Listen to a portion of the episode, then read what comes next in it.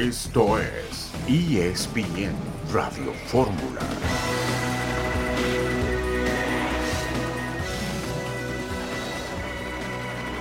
Bienvenidos amigos a ESPN Radio Fórmula. Es miércoles 4 de enero. Con mucho gusto estamos con ustedes. Eugenio Díaz, Héctor Huerta y Eitan Benes. Eugenio, ¿cómo estás? Buenas tardes. Buenas tardes, Eitan. Qué placer saludarte, lo mismo que a toda la audiencia de ESPN Radio Fórmula. Es miércoles, mucho fútbol en el viejo continente. Evidentemente llama mucho la atención el debut de Pacomemo Ochoa con su nuevo club, el Salernitana. Hizo varias atacadas importantes, quizá en el primer gol de Rafael Leao del Milan, el actual campeón de Italia, pudo haber hecho algo más, pero la verdad es que en general eh, una buena actuación y va a sufrir mucho. Yo después te voy a explicar por qué va a sufrir mucho esta temporada. Quizá no sea nada nuevo, pero voy a decirte por qué va a jugar más fuera del área que en otras ocasiones. Mucha actividad también en Inglaterra. Está en la banca Jiménez de su equipo el Wolverhampton, que está ganando en el entretiempo el Aston Villa. En España se está jugando la Copa. El equipo del Vasco Aguirre ya ganó en tiempo extra al Pontevedra, un equipo de tercera. El Oviedo sin mexicanos está perdiendo con el Atlético de Madrid. Y bueno, vamos a hablar de eso y bastante más. Chucky Lozano en la banca, en el cacho italiano que ya volvió a iniciar, está 0-0 con el Inter. Correcto. Héctor Huerta, buenas tardes, ¿cómo estás? Hola, Itán, ¿cómo estás? Qué gusto saludarte, Eugenio, también un abrazo a la distancia. Pues sí, eh, con la actividad de, Europa y que está hoy con mucho ritmo, con mucho, mucho frenesí, muchos partidos en todos lados, eh, pero lo que nos interesa a los mexicanos me parece los de Memo Ochoa, ¿no? Una actuación destacada con el Salernitana que que se convierte además en el portero de la jornada con más atajadas. Hizo nueve atajadas de los once disparos que le hicieron al arco, eh, dos entraron y nueve detuvo el arquero mexicano que hoy obtiene notas sobresalientes. De acuerdo, las revisiones son positivas en su mayoría, ya estaremos muy eh, analizando, pues en general qué viene, ya nos decía Eugenio que nos va a decir cómo va a jugar, por qué va a jugar y si eso le viene o no bien a la guardameta del Salernitana. Vamos, por supuesto, a hablar de fútbol mexicano, lo de Bruno Valdés con América, lo del Pocho Guzmán y Ríos presentados con eh, Chivas, Dani Alves y esta situación bien incómoda que se presenta con el jugador de Pumas en Barcelona, una acusación grave sobre situaciones en un eh, centro nocturno, CR7 que ya no es representado por Jorge Méndez, Messi que regresó y le aplaudieron sus compañeros, en fin, un mundo de información y todo lo estaremos comentando con ustedes amigos aquí en ESPN Radio Fórmula. De estos primeros temas, algo que en particular les interese, Eugenio Héctor. Bueno, lo de Dani hay que ver qué repercusiones tiene, ¿no, Porque eso es un asunto bastante serio. De, de, Pumas y Rafa Puente tiene que decidir esta semana si lo incorpora de titular o si ni siquiera lo toma en cuenta para el partido de debut de Pumas en esta jornada. Esto es muy interesante de ver también qué, qué actitud toma la directiva y sobre todo qué puede decir Dani Alves cuando seguramente se enfrente a los medios de comunicación y diga cuál es su postura con respecto a esta acusación que ocurrió en Barcelona. Y ya sabemos que Pumas juega de local este domingo contra Juárez en Ciudad Universitaria y sería el debut de Rafa Puente con el equipo y hay que ver qué decisión se toma porque Dani Alves pues, es indudablemente una figura reconocida en todo el mundo, pero igual eh, como cualquier ciudadano común tiene derechos y obligaciones dentro de la sociedad, ¿no? Sí, por supuesto, y luego representando a la universidad, eh, tampoco creo que es un tema que debemos ahí olvidar. Sí, de acuerdo, porque tú lees las notas y dicen, jugador eh, brasileño, Daniel Alves, que estuvo en el Mundial y que juega para los Pumas de México. Claro. Entonces, ese es un tema que también involucra al, al club y de rebote a la, a la universidad. Hay que ver primero si, si es verdad o no. Este tipo de situaciones se han dado en la historia del fútbol cientos de veces. A veces han sido verdad los, los delitos, porque estamos hablando de un delito, y otras veces no otra vez es una forma de sacarles dinero. No sé si se acuerdan que con CR7 se manejó mucho que había tenido un problema parecido en Las Vegas, al final quedó en nada, y bueno, ejemplos hay muchos de esto, pero sí, sí le pega a su equipo sin duda. Y primera prueba grande para Rafa Puente, que, que tendrá que definir qué hace con Dani Alves, si lo alinea o no, en esta semana que estamos eh, arrancando el torneo del fútbol mexicano. Vamos a la primera pausa. Al regreso nos metemos al tema América con los extranjeros y su futuro. Pausa, regresamos a ESPN Radio Fórmula.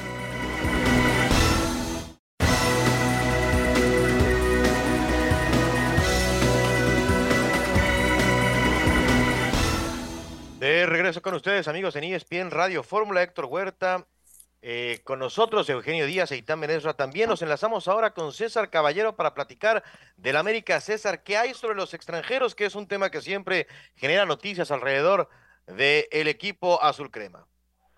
Hola Itán, ¿cómo te va? Qué gusto saludarlos. Así es, el tema de los extranjeros en América es una situación que se tiene que resolver lo más pronto posible. En este momento tienen a 12 jugadores trabajando con la plantilla, pero solo puedes inscribir a 10. Lo que hemos sabido es que Bruno Valdés y Jorge Meré van a ser los hombres sacrificados para el próximo torneo. Sus registros no van a estar activos ante la Liga MX, por lo que no podrán jugar el próximo clausura 2023. En el tema de Bruno, como lo hemos comentado desde hace varias semanas, tiene la desventaja de que termina contrato en seis meses y que hay muchos jugadores en la zona defensiva y es muy y esa sería la razón por la cual no sería tomado en cuenta. Además, eh, estarían en este momento trabajando una posible recesión de contrato, aunque la prioridad del conjunto americanista es venderlo y sacar algo con su traspaso. Del otro lado, Jorge Meré no es del gusto del Tan Ortiz, incluso ya el torneo anterior lo descartó en una situación muy parecida, parece que se va a repetir y no estaría activo su registro. Meré se mantendría trabajando en el club a la espera de ser acomodado en otra institución. César, te saludo con mucho gusto nuevamente. Oye, César, eh, te pregunto, en el, en el caso de, del ataque donde tiene tanto parque el equipo americanista, Sendeja, Leo Suárez, Jürgen Damm, Cabecita Rodríguez, Henry Martín, Viñas, Roger Martínez, Brian Rodríguez, eh, en este caso, y Diego Valdés incluyéndolo ahí en ese, en ese equipo, en este caso, eh, lo de Roger Martínez y lo de Viñas tuvo que haber sido un buen estudio, ¿no? Porque los dos han tenido como que eh, una deuda muy importante con el América en los últimos torneos, han tenido una baja muy importante, ¿no? Eh, ¿Tú crees que, que también se fueron evaluados a la hora de decidir con quién se quedaban? Hola Héctor, ¿cómo estás? Qué gusto saludarte. Sí, por supuesto también que son también fueron evaluados y te puedo decir una cosa, ninguno de los dos jugadores, al igual que Leo Suárez, se puede sentir ya seguro en la plantilla del América. Son futbolistas que si llega alguna oferta por sus servicios, ya sea de préstamo o alguna compra, se va a evaluar y la directiva del América no pondría ninguna traba para que salieran estos futbolistas.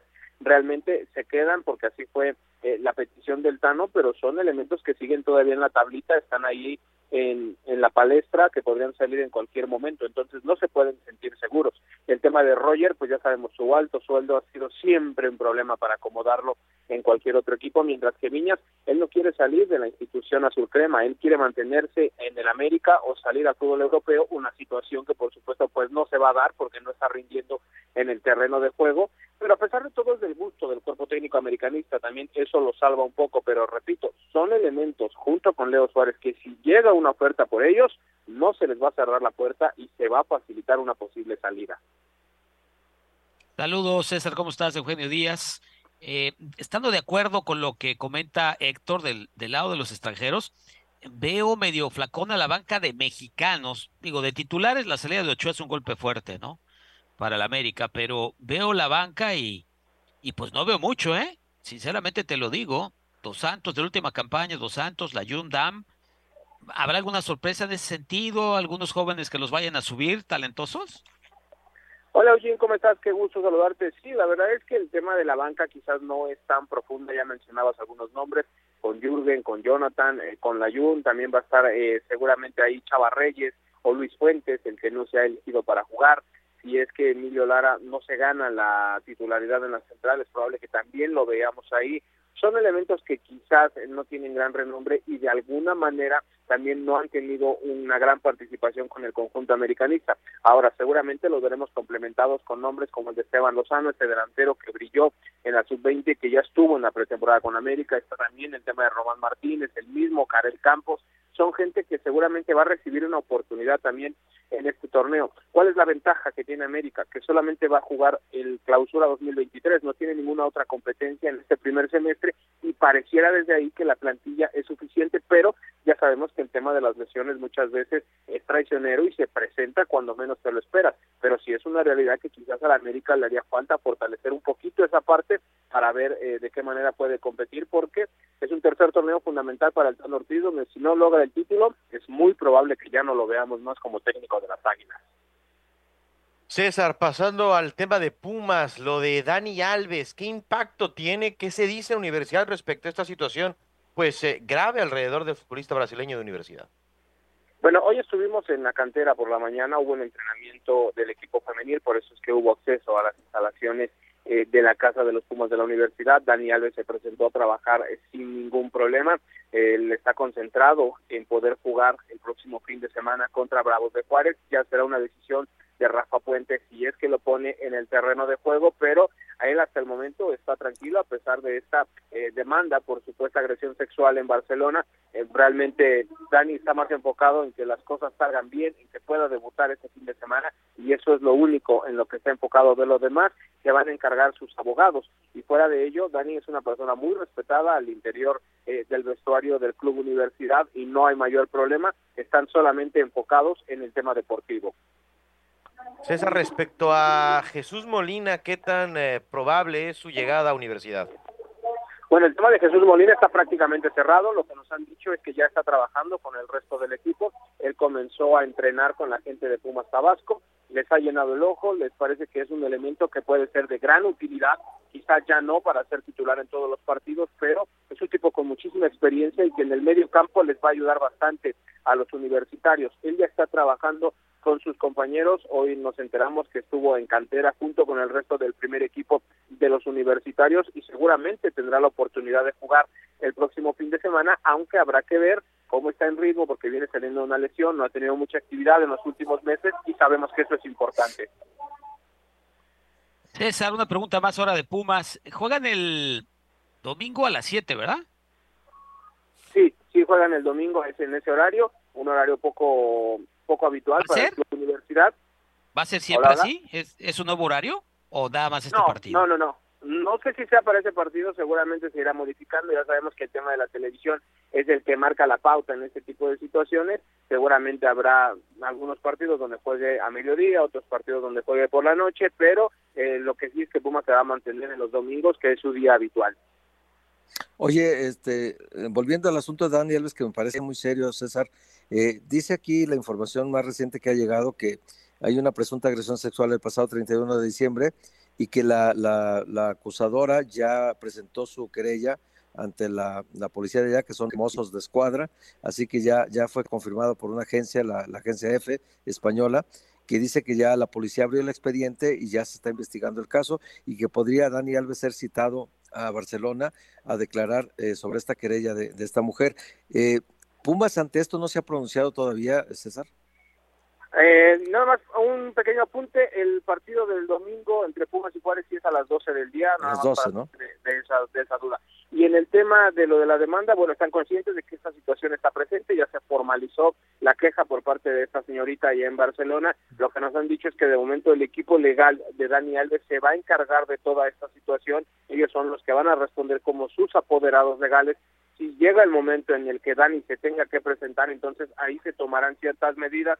El Club Universidad en este momento está respaldando a su jugador. Hay que recordar que es apenas una presunta agresión sexual, no está todavía nada comprobado, ni Dani ha sido declarado culpable de absolutamente nada. Entonces, a partir de ahí, el Club Universidad se mantiene tranquilo, la gente de Dani va a atender este tipo de situaciones y si es que el brasileño se tiene que presentar, entonces en ese momento ya se tendrán que tomar otro tipo de medidas. Perfecto, César, muy interesante. No es un tema menor esta situación de Dani Alves. Yo creo que tenemos que tenemos que estar pendientes porque se puede complicar esta situación alrededor de, de Alves y de Pumas. César, muchas gracias. Un abrazo, que estén muy bien. César Caballero con reportes de América y de Universidad. ¿Creen que tenga, si en algún punto eh, se hace oficial esta situación, creen que Universidad, creen que la directiva, creen que Rafael Puente prescindan de, Dani Alves, eh, eh, Héctor?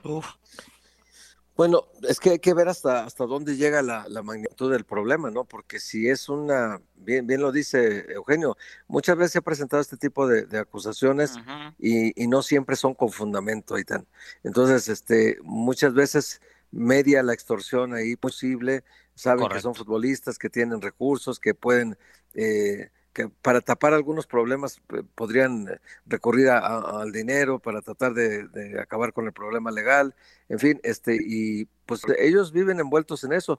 Lo que sí deberían de ser más cuidadosos con su vida privada, eso sí, de tratar de, ser más cuidadosos. Pues, esto, evidentemente que Dani Alves estaba en esta discoteca de fin de año y, evidentemente que se cruzaron ahí. Entonces, si hay eh, esta este señalamientos que hace esta señorita de que fue tocada en partes íntimas, todo ese rollo, pues entonces sí tendrá la averiguación que decirnos si, si hay alguna responsabilidad aparte de Dani.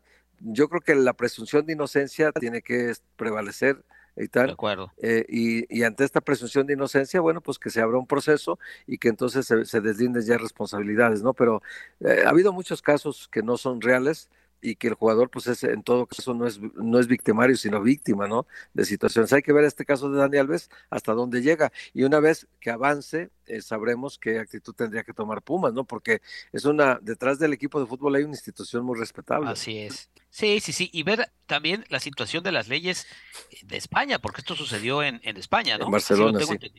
En Barcelona. En Barcelona, entonces ver eh, si se confirma el delito, pues cómo está tipificado y, si el Club Universidad lo va a ayudar o no, porque cuando se han dado casos, no digo iguales, vamos a llamarles similares o de este tipo, muchas veces en México los clubes defienden al jugador, evidentemente, más allá este, de si es este eh, inocente o culpable, ojo, ¿eh? porque es su activo y, bueno, por diferentes razones.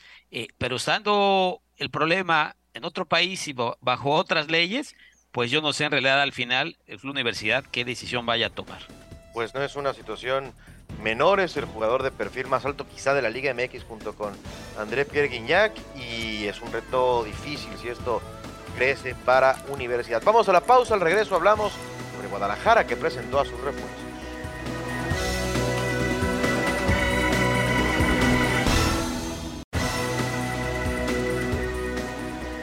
He sido muy directo con los representantes, he sido muy directo con, con los clubes hay cosas que son impepinables que no se pueden hacer. Hay cosas que, entiendo, pero no sé qué, lo que vaya a decir, pero que todo el mundo lo entienda bien. Nosotros tampoco lo que podemos ser es un patrocinador de la Liga MX, ¿no? Y con eso lo digo todo, ¿no? Eh, nosotros sabemos el objetivo, hasta dónde podemos llegar, dónde queremos llegar, lo tenemos claro, ¿no? Para eso tenemos un día a día con, el presidente, con, con el consejo, con, la situación económica, ¿no? Nosotros no podemos ser unos simples patrocinadores de la Liga MX. Seguimos con ustedes en ESPN Radio Fórmula. Eugenio Díaz, Héctor Huerta y Tam Saludamos a Jesús Bernal. Jesús, a ver, ¿a quién quiere patrocinar Hierro? A ver, explícame, por favor, explícanos a qué se refiere el director deportivo de Chivas en medio de la presentación de los refuerzos del Guadalajara que se dio ayer. Saludos, saludos compañeros, muy buena tarde. Pues se refería a los dueños de otros clubes, ¿no? A los equipos de a otras instituciones por los elevados precios que luego le ponen a los jugadores cuando Chivas se interesa en ellos, ¿no? Por eso se refería al tema de que Chivas o en Chivas a partir de ahora ya no están dispuestos a ser un patrocinador de la Liga MX, porque pues ya se dio cuenta Fernando Hierro cómo es exactamente el mercado para el equipo tapatío, eh, pues le tocó eh, sufrir y adolecer eh, esta parte, ¿no? De lo que se quejan bastantes directores deportivos y e incluso el mismo dueño que a Chivas le venden más caro y por eso es que ayer pues, emitía este este mensaje no donde dejen claro que que no que ya se acabó esa parte donde el Guadalajara pues pagaba más de lo que se debía por los futbolistas. Te, saludo también Jesús verdad ya me dio risa porque eh, eh, pues estos que compran no, no eran de Chivas o sea los últimos que trajeron Guzmán y, y Daniel Ríos no eran de Chivas sí los dos los dos son surgidos pues de la cantera.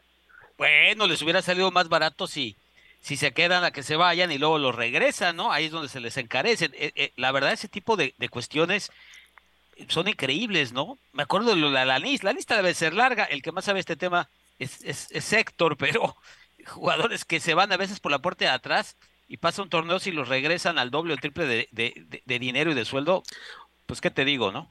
Oye, Eugenio, para completar lo que estás preguntando, yo, yo le diría a, a Jesús que nos indiques más o menos si tienes algunos datos precisos de cómo se fueron estos dos chicos. Yo entiendo que Daniel Ríos se fue libre a la, a la MLS y por allá apareció, el de 2015, si no me falla la memoria.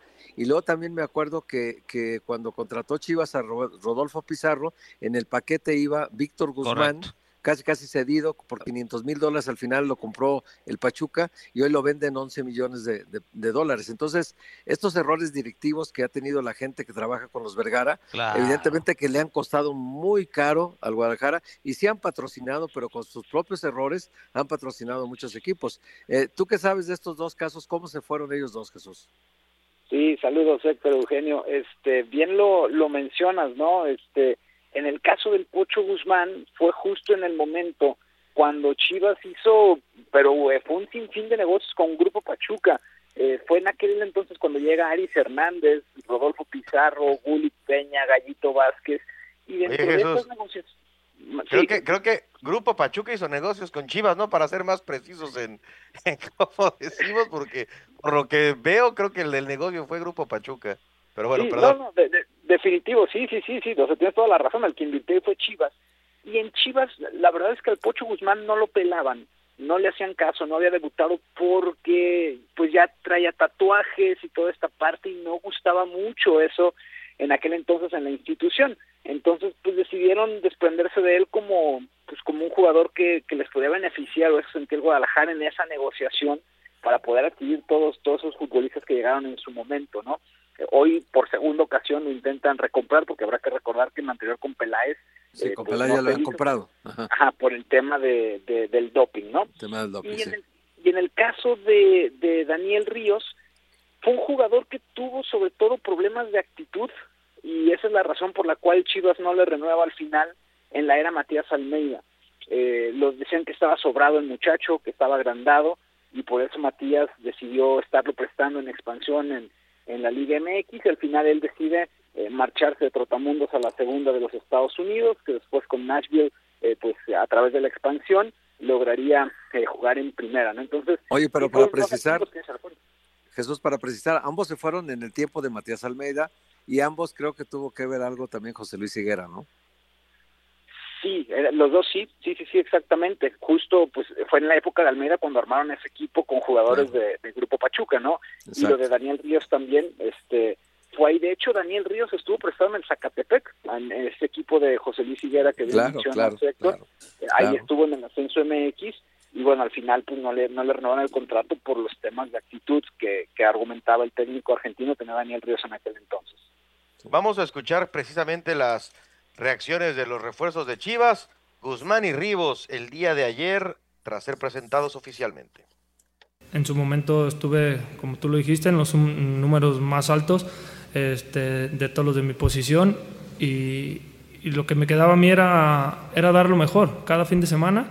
Eh, si no se me llamaba, pues es algo que no está ni en ti, ni en mí, ni, ni en nadie más, ¿no? Solamente hay una persona que decide y, claro, que, ayuda a estar en un equipo tan grande como, como lo es Chivas. Así es de que ayudará para, para lo que se venga, para estos proyectos importantes y que pues no estaré tan viejo para el próximo Mundial. Eh, las expectativas me las gané. Eh, como bien dices, vengo de jugar final. Todo eso trato de transmitirlo día a día con los compañeros. Eh, que la gloria es lo máximo para el fútbol, ganar una copa y qué mejor que, que ganarla aquí con esta institución. Y lo dije una semana antes, eh, aquí se viene a ganar títulos y si no es así, este, no somos jugadores para esta institución. Eso es, es, algo muy sencillo que viene inculcando el presidente, viene nuestro director deportivo, para, para eso se, se, trajo al director deportivo, para levantar campeonatos y, y no se viene otra cosa más que eso. Sí, los objetivos son, son ayudar al equipo con goles, eh, ayudar al equipo dentro y fuera de la cancha. Eh, eh, cada partido conseguir los tres puntos para, para, entrar a liguilla y obviamente quedar campeones. Y sí, me tocó estar con, con Omar Bravo, un referente de, de Chivas y, y, del equipo, que portaba el 9 con orgullo. Y, y, en ese entonces para mí, siendo un chavo, era un ejemplo y, y sé lo que es este, utilizar este número, sé lo que representa y y con mucho orgullo y, mucha pasión en cada entrenamiento y en cada partido lo voy a demostrar. Ahí las declaraciones de los nuevos integrantes del Guadalajara. Jesús, muchas gracias. ¿Algo más que desees agregar? No, nada más eh, compartirles que el próximo viernes hará el equipo de Chivas el viaje a la ciudad de Monterrey y ya quedarán concentrados para su compromiso del sábado, el debut en la Liga MX contra la escuadra de Rayados. Perfecto, Jesús. Muchas gracias por este reporte campeonatos y no sé qué. ¿Por qué siguen declarando así los que llegan a Chivas, Eugenio, Héctor? Explíquenme por qué. ¿Qué no entiendo yo que sí entienden ellos o por qué? O sea, ¿Por qué seguimos hablando como si fuera el campeonísimo que jugó creo que hace 60 años fútbol? Porque es políticamente correcto, ¿no? O sea, eh, se quedan bien con la afición, eh, da la Pero es mentira, de- Héctor, ¿no? Yo lo sé, La yo verdad. lo sé, pues lo sabemos todos de que Chivas no aspira al título y Víctor Guzmán dice que quien no aspira al título no puede llegar a Chivas. Pues no llegaría nadie, porque este equipo Pues realmente no aspira al No título. tendría compañeros en el No, equipo porque eh, dice que levantar fíjate copas, que- pues Fíjate que analizando el plantel que tiene de medio campo hacia adelante, pues el equipo no está tan... Tiene a Brizuela, tiene al Piojo Alvarado, tiene a Santiago Ormeño, a Daniel Ríos, al Tepa González, tiene a Alexis Vega, tiene a Carlos Cisneros, tiene al Pocho Guzmán, tiene a Pérez Buquet, al Nene Beltrán, es decir, de medio campo hacia adelante, te estoy hablando de las posibilidades de gol que tiene este equipo, ¿no? Y, a- y atrás, pues tiene el Chapo Sánchez, Alan Mozo, el Tiba Sepúlveda, Chiquete, el Pollo Briseño, tiene a Olivas, a Mayorga, al Chicote, tiene todavía a Mier, además de Sergio Flores, Lalo Torres y el Oso González, que son los contenciones. Digamos que un plantel tan malo no es, pero tampoco es un plantel como para pelear el título. Lo, lo que pasa es que también en los últimos cinco torneos, y Eugenio le gusta mucho la estadística como a mí, Eugenio sabe que, que, que en los últimos cinco torneos los campeones han sido casi, casi por funcionamiento. O sea, equipos que Sí. funcionan bien, aunque no tengan grandes figuras, ¿no? El Atlas dos, dos torneos consecutivos, el Pachuca luego, antes Cruz Azul, el del Cruz Azul de, de, de Reynoso, que fue campeón también, después de que el de Siboldi no había podido conseguir el título, y antes de ellos el de León, que tenía eh, menos figuras que buen funcionamiento con Nacho Ambriz, ¿no? Entonces, eh, son, son equipos que, que, aunque no tengan tantas figuras, aunque sus presupuestos no sean tan altos, han logrado conseguir el título porque el equipo en la cancha manifiesta un buen rendimiento colectivo y eso es lo que hace que, finalmente consigan el título. Las grandes potencias económicas, Monterrey, Tigres, América, eh, en los últimos cinco torneos no han aparecido para, para ser campeones ahí. Entonces quiere decir que el modelo de chequera contra el modelo de, de funcionamiento en la cancha, pues hasta en los últimos torneos demuestra que el funcionamiento es mejor que la chequera. Ah, eh, Eugenio, ¿qué sería un buen torneo para Paunovic y Guadalajara en este su, su primer eh, semestre? No dicho por mí, te voy a contestar lo que dijo el técnico hace algunas horas, eh, cambiarle la mentalidad al futbolista mexicano. ¿Te O sea, suena nada. el tema? Nada, ¿Te suena nada, el humo, tema? Humo, dijo. O sea, no dijo cambiarle la mentalidad y jugar para adelante. Dice, no, sí se vale jugadas de apoyo o, tirar una pared, qué sé yo, pero dice, pero vamos a intentar atacar, obviamente un equipo con mucha dinámica. E- Evidentemente al final eh, lo que importa son los resultados, pero para mí un triunfo en estos cuatro meses que dura el torneo, por lo menos su etapa regular, es que el equipo juegue algo. En este caso, lo que el técnico eh, está intentando que juegue, que es un equipo rápido, un equipo obviamente propositivo, que va a intentar eh, atacar más que defender, así lo entiendo yo, por lo que escuché al entrenador. Y hablando de matemática, que queden los primeros ocho. La vara tampoco está tan alta, ¿no? Acorde a lo que ha sido Chivas en los últimos torneos. Y pedirle mucho más, pues cuando tienes técnico nuevo, cuando el plantel pues tiene su calidad, pero no es de los de mayor calidad. Yo creo que cuando menos le va a llevar un torneo el nuevo entrenador, el poder Eh. poner este equipo a pues a cierto nivel, ¿no? Para poder competir bien. Chivas terminó en noveno lugar, arranca contra Monterrey el sábado.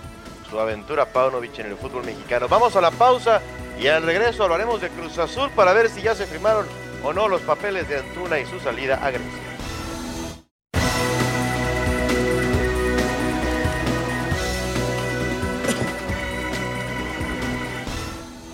Volvemos con ustedes en ESPN Radio Fórmula. Eugenio, Héctor y Eitana. Vamos con Marcelino Fernández del Castillo. Marce, ¿qué hay con Antuna y su salida a Europa? Saludos, Aitán, amigos de ESPN Radio Fórmula. Por ahora se mantiene, eh, pues de alguna manera estancada la negociación que llevaban a cabo el Cruz Azul y el Panathinaikos debido a que eh, Cruz Azul después de recibir la segunda oferta por parte del club griego incrementó las condiciones tratando de sacar algún mayor provecho económico, ¿no? De, los 5 millones de dólares en total que ofrecía el club griego con un abono de un 10% más o menos por un préstamo de seis meses con la cláusula de compra obligatoria en el verano, eh, Cruz Azul pidió incrementar ese medio millón de dólares hacia uno y también aumentar alrededor de ocho la cantidad total de la de la operación, por lo tanto, por lo por lo pronto no han recibido una respuesta ya definitiva por conducto del de Panathinaikos, ni siquiera han recibido tampoco pues eh, una contrapropuesta, ¿no? Eh, por el momento Cruz Azul, en caso de que se diera esta situación, eh, renunciaría en caso de que se diera la propuesta que, puso sobre la mesa Cruz Azul, las condiciones que puso Cruz Azul. En este sentido, Cruz Azul dejaría de lado el 20% que ofrecía originalmente el cuadro griego y de esta manera se convertiría eh, al 100% Antuna en eh, jugador del Panathinaikos. Pero eh, todavía no se recibe ni una respuesta ni tampoco una contrapropuesta para tratar de acercar los términos. El futbolista se mantiene yendo con normalidad a la Noria, entrenando no al 100% con el equipo porque algunas cosas las hace, otras cosas tiene que salir para alguna reunión por cómo se están dando las negociaciones y eh, pues está eh, él con la intención de salir, le ha externado a la directiva del Cruz Azul que su deseo es salir y volver a intentar eh, jugar en el fútbol europeo, algo que ya tuvo la experiencia entre 2017 y 2018. Perfecto, Marcelino, muchas gracias por este reporte. Saludos, Eitan. Marcelino Fernández del Castillo con la información de Cruz Azul y Antuna. Ahora viajamos a Monterrey. Oscar Gallardo con lo que ha ocurrido el día de hoy. El reporte de Rayados y los Tigres. Muchas gracias, Eitan. Fuerte abrazo, amigos de ESPN Radio Fórmula.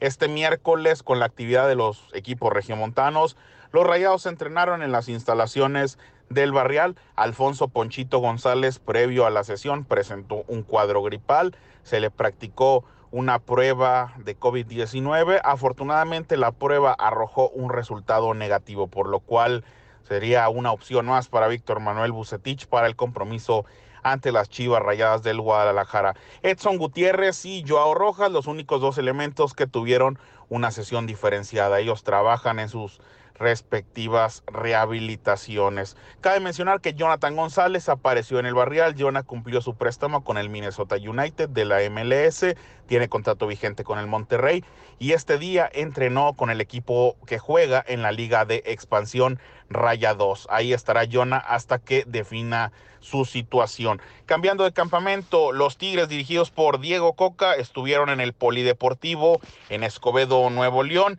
Diego Coca tuvo su primera interescuadras de la semana con Nahuel Guzmán, Jesús Garza, Igor Lichnowsky, Diego Reyes, Jesús Angulo, Guido Pizarro, Rafael Carioca, Fernando Gorriarán el refuerzo, Luis Quiñones, Javier Aquino y André Pierre Gignac. Esto de cara al debut del próximo torneo en casa del Santos Laguna. Mauricio Culebro, el presidente felino, estuvo en la práctica. Ese reporte desde Nuevo León. Regreso contigo, Aitán. Oscar, muchas gracias por esta información desde Monterrey. Cerramos, hacemos un paréntesis en el balompié mexicano, pero seguimos hablando de fútbol. Saludamos a Manu Martín desde España. Manu, hay jornada en eh, España, pero te queremos preguntar de César Montes. ¿Qué opinión tienes del futbolista mexicano que ya debutó con su nuevo equipo, el español?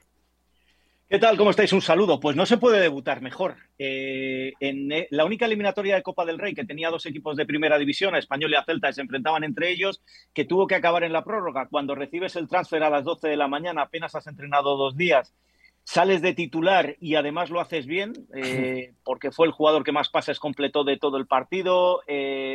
parecía que llevaba ya tiempo adaptado con Leandro Cabrera como central, eh, las sensaciones que dejó y por lo que hemos podido eh, pulsar hoy en, en, Barcelona fueron bastante buenas. Eh, él mismo decía que, después de esto lo de la adaptación ya no, no venía a cuento, que, se había adaptado perfectamente en dos días. insisto, no deja de ser un partido de copa, pero era un partido de copa frente a un equipo de primera división y un español tan necesitado hace que, se dé por muy sobresaliente el debut de, de César Montes. Ahora, Adelante, Héctor. No te iba a preguntar, hermano, eh, también estábamos viendo, eh, no sé si de rebote la pudiste ver, la, actuación de Guillermo Ochoa, que ya tiene experiencia en el fútbol europeo, y tuvo hoy una actuación con Salernitana muy, muy importante. ¿Tuviste ocasión de verlo? Eh, en, fechas de Copa del Rey tengo que tener 17 ojos. Sí, sí, sí, es que hubo muchos partidos. te prefiero serte sincero a, a inventarme cualquier cosa. Sí, sí, es cierto. En, la Copa del Rey vamos en octavos de final, ¿no? Estamos en ese momento. Eh, no, estamos en 16 de final, se pasa ahora a octavos, y te cuento que no sé ahora si Barcelona va a estar en octavos, Manu, ¿eh? Al paso que va. Eh, No, no, eh, lo que te cuento es que ahora mismo le acaba de empatar el Intercity. Están 3-3 en la recta final del partido. Hasta, hasta tres veces eh, se ha puesto el Barcelona por delante y tres veces un equipo de lo que se diría la cuarta división del, del fútbol español le, ha empatado y así las cosas ahora mismo iríamos a la prolongación, iríamos a la prórroga en, en un partido donde el equipo de Xavi una vez más está dejando muchísimas, muchísimas dudas. Dudas que por lo que se está filtrando ya desde dentro están en la propia directiva, con lo cual eh, ya esa seguridad que tenía el técnico Blaugrana no, o, mejora. Y ojo, el próximo partido de ligas frente al Atlético de Madrid el domingo. Minuto 86, empate a 3. Manu, ¿cómo estás? Eugenio Díaz, abrazo. Hasta. Eugenio, ¿qué tal? ¿Cómo estás? Bien, bien, gracias, Manu. Venía siendo central, regresando al tema del mexicano Montes, venía siendo la pareja Cabrera, el uruguayo, y Sergi Gómez. Y para la Copa sentó Diego Martínez a Sergi Gómez. ¿Va a ser entonces, o tú consideras que puede llegar a ser la pareja el uruguayo con el mexicano ya en liga, o los van a estar rotando entre Copa y Liga a, los defensas? Los van a estar rotando, pero no va a haber un titular fijo. Esa es la sensación que yo tengo. Te explico por qué. Porque Sergi Gómez y Leandro llevan jugando, si no me equivoco, dos temporadas eh, eh, como absolutamente titulares, no sé si algo más y, han sido la pareja fija, sea quien sea el entrenador del español. Por eso sorprendió ayer que César Montes jugara directamente ya de titular, porque es, romper una pareja muy estable como la que tiene el español eh, tradicionalmente. Pero también te digo una cosa, Eugenio, eh, como tú bien sabes, el español eh, va a intentar hacer una reforma por, líneas durante todo este mercado invernal. El dueño ha invertido dinero, ha espantado el rumor de que lo quería vender a empresarios americanos y eso lo que va a provocar es que mm, eh, el, técnico pueda tener más rotaciones de las que tenía hasta ahora y eso le va a afectar obviamente a la defensa. No, no, yo no daría como titular absoluto a César Montes, pero tampoco ni a Sergi ni a Leandro les daría como titulares absolutos y en más de una ocasión jugará con tres centrales, con lo cual veremos el trío ahí en, la defensa del español. Perfecto, perfecto. Mano, regresando un poquito al tema de, a, temas de Barcelona, ¿qué es lo último de Lewandowski, esta situación tan particular que está ocurriendo con el futbolista polaco? Bueno, lo último es que el Barcelona ha metido la pata yéndose a los tribunales ordinarios, algo que prohíbe FIFA, y esto lo que ha hecho es que el tribunal le diera esa suspensión cautelarísima, como dicen los, eh, el lenguaje jurídico, y no jugase contra el español, curiosamente, el derby. Y eso va a hacer que el partido que, porque recordemos, es un partido por expulsión y dos por, por despreciar al árbitro. El, el por expulsión lo iba a cumplir sí o sí, recurriera a quien recurriera si tú recurres ese partido antes de empezar la sanción y de la forma en que lo haces, eh, yo creo que el Barcelona se está arrepintiendo de que Lewandowski haya cumplido, mejor dicho, no haya cumplido el partido frente al español y que ahora ya seguro se va a perder el partido frente al Atlético de Madrid, que creo que es más rival, con todo el respeto a los españolistas, que, que, el, rival de la, ciudad. Esto por un lado. Y donde no va a llegar muy lejos va a ser el recurso del español. Estas cosas eh, no suelen, en los tribunales deportivos españoles, no suelen llegar lejos porque siempre se pondrá como excusa que ha habido un juez superior que, le permitió a Lewandowski jugar. Pero sí es cierto que la jugada eh, valga la repetición, le ha salido regular al Barcelona. le tiene contra el español, donde además no brilló, y no le va a tener frente a un rival directo como el Atlético de Madrid, donde eh, y hoy se está viendo, tiene muchos problemas de nueve el Fútbol Club Barcelona porque Ansu Fati, desgraciadamente, después de la lesión no ha vuelto a ser el que era. Perfecto, Manu, muchas gracias por este reporte. Minuto 90, todavía en el empate a tres, el Fútbol Club Barcelona en la Copa del Rey. Gracias, Manu. Un abrazo para todos. Abrazo, oye, eh, además el Barcelona. Héctor. El Barcelona está con una alineación con Memphis Depay, con Ferran Torres, con Dembélé, con Busquets, o sea, Araujo, con Cundé, con Jordi Alba, o sea, y, acaba, y, acaba, de meter de cambios a Gaby, Eric García, Rafinha, Ansu Fati, mm. Marcos Alonso, o sea, el, Barcelona está prácticamente con un equipo titular, salvo Lewandowski, pero es un equipo que no podría estar empatando con este Intercity de cuarta división, 3 a 3 en el minuto 90 ya. Es increíble este resultado, ¿eh? Para Barcelona puede tener muchas repercusiones, ¿no, Eugenio? Sí, de acuerdo contigo, un equipo muy modesto de Alicante, del sur de, España. Eh, sí, sí, sí, sí, sí puede tener repercusiones, porque bien dices, aún teniendo cuadro alterno, los equipos de primera tienen que ganarle a los de esas divisiones. Es decir, aquí no hay para dónde darle la vuelta. Vamos a ver al final qué pasa, ¿no? Porque, Vamos a ver qué, sí, qué exacto. Vendrán tiempos extras, seguramente, si no cae un gol ahora, vendrán tiempos extras. Vamos a saludar también a a Lalo Varela con el tema de Damar Hamlin, con esta situación que que mantiene la atención absolutamente de todos los aficionados al deporte en los Estados Unidos, inclusive que ha trascendido a nivel mundial. Lalo, ¿cómo estás? Bienvenido a ESPN Radio Fórmula. Héctor Eugenio y Tante, saludamos. ¿Qué es lo último que sabemos de Damar Hamlin?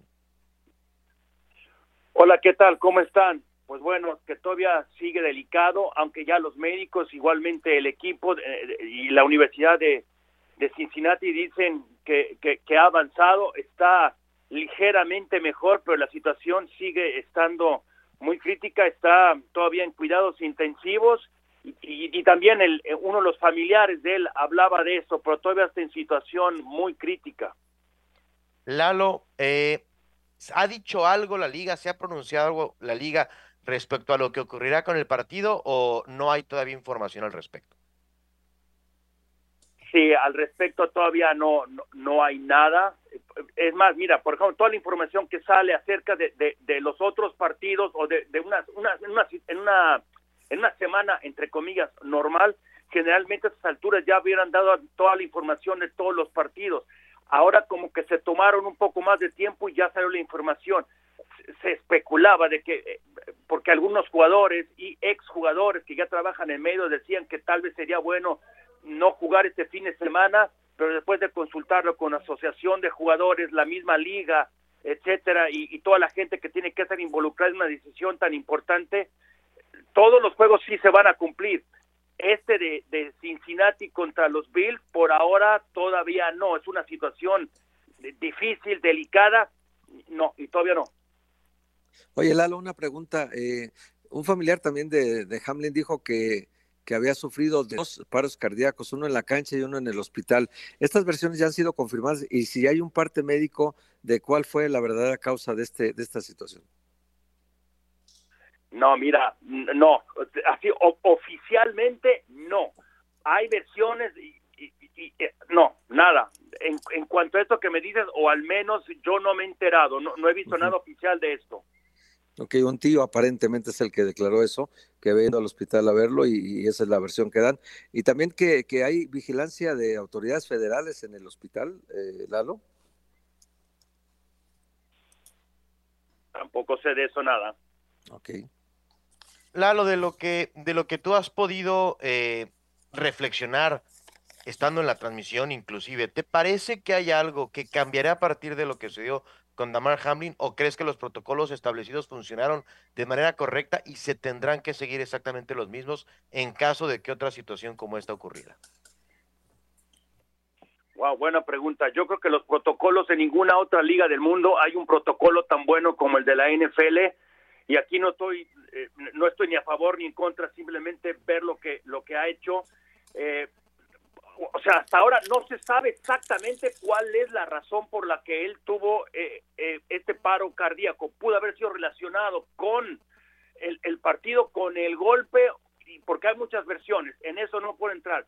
Lo que sí les puedo decir es, la en, en este primero, en este país, cuando hay un evento deportivo de cualquier liga, hasta la MLS, hockey y la NFL está en primer lugar, no deja nada a la deriva había hay alrededor en un partido de NFL entre 40 y 45 eh, de personal médico, entre doctores, eh, personal de, de, primeros auxilios, paramédicos, la ambulancia que está ahí. Cuando no hay partidos, en, en, las semanas previas a un partido de NFL durante la pretemporada, se ensayan eh, situaciones críticas y si uno ve eh, inclusive hasta el viaje de la ambulancia cuando sale de del, del, emparrillado directamente al hospital, el, el conductor ya sabe qué es lo que tiene que hacer, cuáles son las calles, etcétera. Eh, y te iba a decir otra cosa, pero se me fue. Yo creo que no. Los protocolos en, en lo que se refiere al cuidado médico, yo creo que no. Donde tal vez sí se puede hacer algo más es, si dice la liga que el, aspecto físico, la salud de los jugadores es lo más importante, cuando un jugador está cansado, ¿sí? Es cuando está más propenso a las lesiones. Yo creo que en donde sí pueden hacer algo es no crear 17 partidos. Antes se jugaban, hace mucho tiempo, se jugaban dos y después 14 y se ha ido aumentando. Creo que para un deporte tan fuerte, tan violento, tan difícil, 17 partidos son mucho y, y cierro, cierro con esto. Jueves en la noche, si quieren seguir teniendo partidos los jueves en la noche, entonces la semana anterior debió haber de, descansado el equipo porque una semana tan corta es muy complicado. Interesante, Lalo, a ver qué, qué repercusiones trae en el aspecto general de la liga. Muchas gracias. Al contrario, un abrazo y Dios quiera que esté bien, Damar Hamlin. Es lo que todos deseamos. Lalo Varela en vivo con nosotros en ESPN Radio Fórmula. Eugenio Héctor, ya hablamos un poquito de Memo Ochoa, pero también Irving Lozano con el Napoli, aunque no fue titular. ¿Qué, qué podemos esperar, Eugenio Héctor, de el Chucky con Napoli y en general qué esperan ustedes que, que vaya haciendo de Memo Ochoa con el Salernitana? Bueno, yo creo que lo de Chucky entró al minuto 65 por Politano, perdió el equipo Nápoles 1-0 con el Inter de Milán. Eh, la actuación del Chucky, por lo que reportan, discreta, no, el equipo no pudo meter un gol en el partido de hoy y, y bueno, el Inter le gana en condición de local. Y lo de Salernitano sí me parece, Aitán, que es de destacar lo que hoy los periódicos publican, eh, todos son elogios para, para Memo Ochoa. Eh, le tuvo nueve disparos de los once que le hicieron, dos terminaron en gol, pero nueve atajadas, pero sí, va en un equipo donde hay tiro al blanco, eh, prácticamente, una defensa Va a muy sufrir. mala. No, no, y Va a Salernitana juega el fuera de juego, la línea. Sí, sí, sí, Entonces, bueno, va a sufrir bastante. Mejor del libero. Bueno, Eugenio Héctor, muchas gracias, amigos. Gracias por habernos acompañado. Ya Gracias. nos escuchamos a las 3 de la tarde, tiempo del Abrazo. centro de México. Esto fue ESPN Radio Fórmula.